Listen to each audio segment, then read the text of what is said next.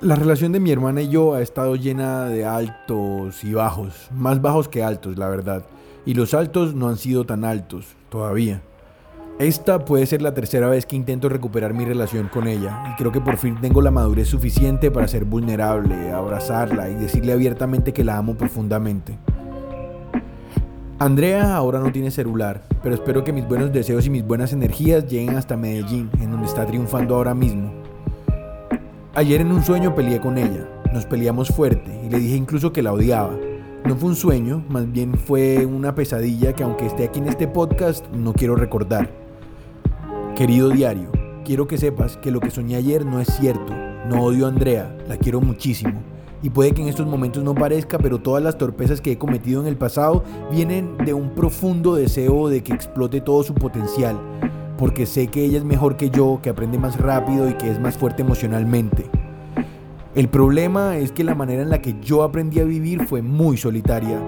Viví solo desde los 15 años y eso me formó como la persona que soy ahora.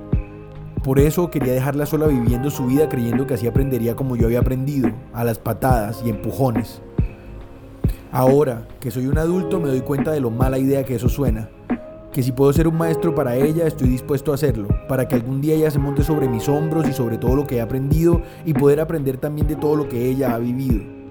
Entonces, en lugar de un recuento de lo que fue mi sueño de anoche, más bien voy a hacer una lista de cosas que no le dije en el pasado y de cosas que quiero decirle hoy.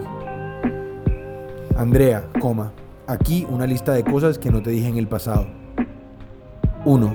Te quiero mucho, hermanita. 2. Perdón. 3. Ayúdame, por favor. 4.